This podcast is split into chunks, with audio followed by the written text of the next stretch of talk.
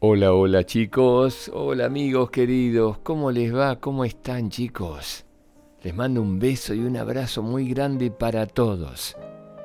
Quiero recordarles que nos vamos a encontrar el próximo sábado 10 de julio a las 3 de la tarde hora argentina en un nuevo Zoom. Todavía hay lugar, así que quienes no se han anotado todavía pueden inscribirse ingresando a la página www que ingresan a la pestañita que dice actividades y allí se registran. Completan con todos sus datos y después de abonar, porque esta es una actividad arancelada, van a recibir la clave de acceso y el ID. Muchos papás inscribieron a sus niños y nos están pidiendo la clave de acceso y el ID, pero les pedimos por favor que cumplimenten la última etapa, que es la de pago, porque no hay más cupo para las becas, ya están todas cubiertas. Los esperamos a todos chicos, sábado 10 de julio, 3 de la tarde, Zoom con el tío Jorge. Algunos niños me preguntaban cómo continúa el cuento de los detectives. Escucharon ya dos partes. Vamos hoy a la tercera. Recordarán ustedes que lo que había desaparecido en el colegio era el borrador con florcitas de la señorita Matilda. Vamos a ver cómo continúa el cuento. Oliverio regresó a su casa pensando en las palabras de su amigo. Tal vez Watson tenga razón. Un borrador en nada se parece a un misterio universal. Además, pensándolo bien, ¿quién puede querer un borrador con florcitas pintadas? ¿Por qué pensar que el niño nuevo tenía algo que ver en esto?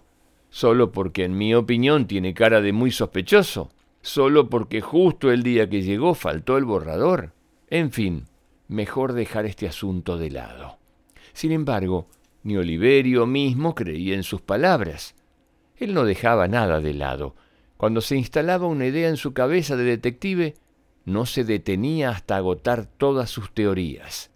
Se fue a dormir sabiendo que no estaba bien desconfiar de los demás, que el hecho de no conocer bien a alguien no convertía a esa persona en sospechosa, ni siquiera si ese alguien no decía palabra y tenía una mirada extraña. También pensó en la pobre señorita Matilde y en cómo extrañaría a su amado borrador. Esa noche tuvo un sueño muy extraño. El borrador de la señorita Matilde había cobrado vida, tenía piernas y brazos y luchaba a capa y espada con el niño nuevo para retornar a los brazos de su amada Matilda. Nada ni nadie nos separará, nada se interpondrá entre nosotros, le gritaba el borrador a Tobías, empuñando una espada de plástico igual a la que Oliverio había usado en un acto escolar. Por otro lado, el niño nuevo vestía una máscara de villano muy, pero muy malvado, y como no tenía espada, empuñaba un palo de amasar, al tiempo que gritaba No serás libre, jamás serás libre. De pronto entraba la señorita Matilda con un vestido de princesa, que por supuesto estaba lleno de flores, y una coronita hecha con tizas. Lloraba a mares por su amado borrador y decía, Eres cruel y malvado, Tobías. Devuélveme mi borrador. Es inútil que intentes separarnos. Los cuentos de princesa siempre tienen un final feliz. Mi borrador y yo terminaremos comiendo perdices y no te convidaremos ni una. Jamás te devolveré el borrador. Deberás olvidarte de él, gritaba Tobías mientras seguía empuñando el palo de amasar. Comenzó entonces una lucha entre el borrador y el niño nuevo. De pronto, como salido de la nada, entraba Oliverio y quitándole al borrador la espada de plástico, logró vencer a Tobías. El niño nuevo cayó al piso soltando en la caída el palo de amasar. Matilda y el borrador se unieron en un largo abrazo y Oliverio resultó ser el héroe de la historia, o mejor dicho, de su sueño. Oliverio, me has devuelto la felicidad, gritaba la señorita Matilda entre llantos y risas de emoción. ¿Cómo podría agradecerte? Bueno, Podría ponerme todos diez si quiere. Ese sería una buena manera, contestó el pequeño. ¡Qué valor el tuyo, niño! Hay que enfrentarse a semejante villano, gritó el borrador. Mientras Oliverio tomaba aire e intentaba recomponerse, el niño nuevo recogió el palo de amasar, pues se lo tenía que devolver a su abuela, y vencido se retiró. Cuando Oliverio ya empezaba a gozar de su éxito, escuchó la voz de su mamá que lo llamaba. En un principio no entendía qué tenía que ver su madre en medio de ese final feliz, pero al terminar de despertar, se dio cuenta que todo había sido un sueño. En un punto respiró aliviado. Eso de que el borrador cobrase vida y comiese perdices con su maestra le daba un poquito de impresión. Se puso su equipo deportivo porque ese día tenía gimnasia. Tomó el desayuno y pasó a buscar a Simón por su casa, de camino a la escuela. Mientras caminaban, Oliverio le contó a Simón el sueño que había tenido. Watson no podía contener la risa. No te burles, tal vez sea premonitorio y quiera decir que el niño nuevo no es de fiar.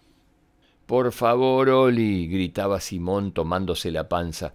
Me imagino a la señorita Matilda casándose con el borrador de florcitas y tú llevando la cola de su vestido, juá, juá. Ay, amigo, qué imaginación tienes. ¿Cómo me hubiera gustado ver a Tobías empuñando el palo de amasar de su abuela y al borrador con tu espada de plástico? Dile que para la próxima batalla yo le presto los cucharones de mi mamá. Watson no dejaba de reír. Ríete, amigo. El que ríe último ríe mejor. Yo siento que ese sueño algo significa, dijo molesto Oliverio. No lo dudo, querrá decir que debes dejar de leer tantas novelas de detectives. De todos modos, esto era más un cuento de príncipes y princesas que una novela detectivesca. ¿No te parece? Lo que me parece es que no me tomas en serio, protestó Oli. Te tomo en serio, claro que te tomo en serio. Te prometo que cuando vuelva a casa le pido a mamá los cucharones y te los llevo para el sueño de esta noche. ¿Quieres? Oliverio no respondió. Entró al colegio y se detuvo a acariciar a Pancho. Notó que el perrito tenía el hocico sucio y le pareció que era polvo de tiza. Le resultó extraño porque Pancho no entraba a las aulas, pero no tan extraña como para empezar a investigar al perrito que tanto quería. Y este cuento continuará. ¿Habrá sido el perrito quien se robó el famoso borrador con florcitas de la señorita maestra? ¿Ustedes qué creen? Bueno, espero sus comentarios, chicos. Nos volvemos a encontrar en un próximo cuento. Que sueñen con colores, mis amores. Chao, los quiero mucho.